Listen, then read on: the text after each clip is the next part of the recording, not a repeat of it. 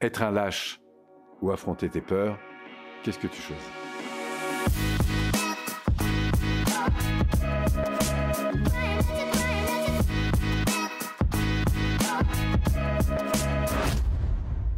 Alors, être un lâche, c'est pas forcément un terme que j'utilise euh, très souvent, mais c'est quand même intéressant de le mettre en avant parce que il y a vraiment deux polarités vers lesquelles je vais évoluer face à une peur. C'est soit je décide au fond de la prendre en compte, et parfois, heureusement qu'elle est là parce qu'elle me protège aussi cette peur, mais parfois elle est très fantasmée. Par exemple, la peur de demander, c'est très fantasmé, mais pourtant elle est vraiment là. Or, en fait, quand vous demandez, le seul risque que vous prenez, c'est qu'on vous dise oui, puisque si vous ne demandez pas, le non, vous l'avez déjà. Donc, si on,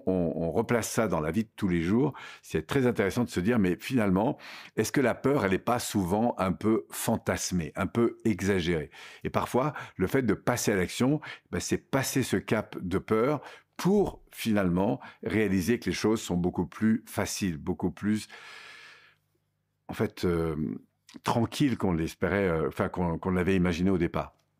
Mais ce qui se passe, c'est que mon, ma partie euh, neuro-émotionnelle, qui est un peu en arrière-plan, eh ben elle, quand elle est confrontée à une situation qu'elle connaît pas, par nature, elle a peur. Donc euh, l'idée, c'est de passer ce cap, d'oser aller un peu plus loin, et peut-être de découvrir au fond ben, que les choses sont pas si terribles que ça, et que très souvent, elles sont exagérées. Et c'est ça qui est intéressant, c'est de prendre conscience en fait de ce phénomène. Alors à partir de là, comment faire pour euh, justement euh, grandir à partir de là? Eh bien, encore une fois, c'est d'expérimenter ce processus pour rééduquer notre façon d'évaluer les situations et peut-être d'apprendre à aimer au fond ces enjeux, ces situations insécurisante pour pouvoir s'y confronter. Donc moi, je vous propose comme ça, de temps en temps, de vous challenger sur des trucs qui sont pas dangereux en soi, mais qui euh, font que vous êtes dans cette peur, et puis d'accepter l'idée de sauter le pas, d'expérimenter euh, à partir du moment où la sécurité est quand même assurée,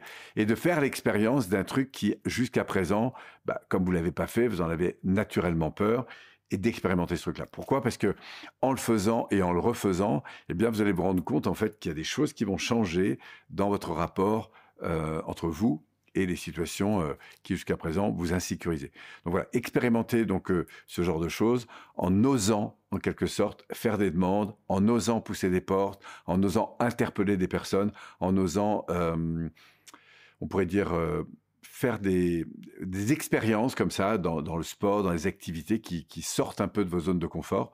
pour euh, expérimenter le fait que vous êtes tout à fait capable euh, souvent euh, de, de, surévaluer une situation et finalement de vous rendre compte qu'elle n'est pas si inconfortable que ça.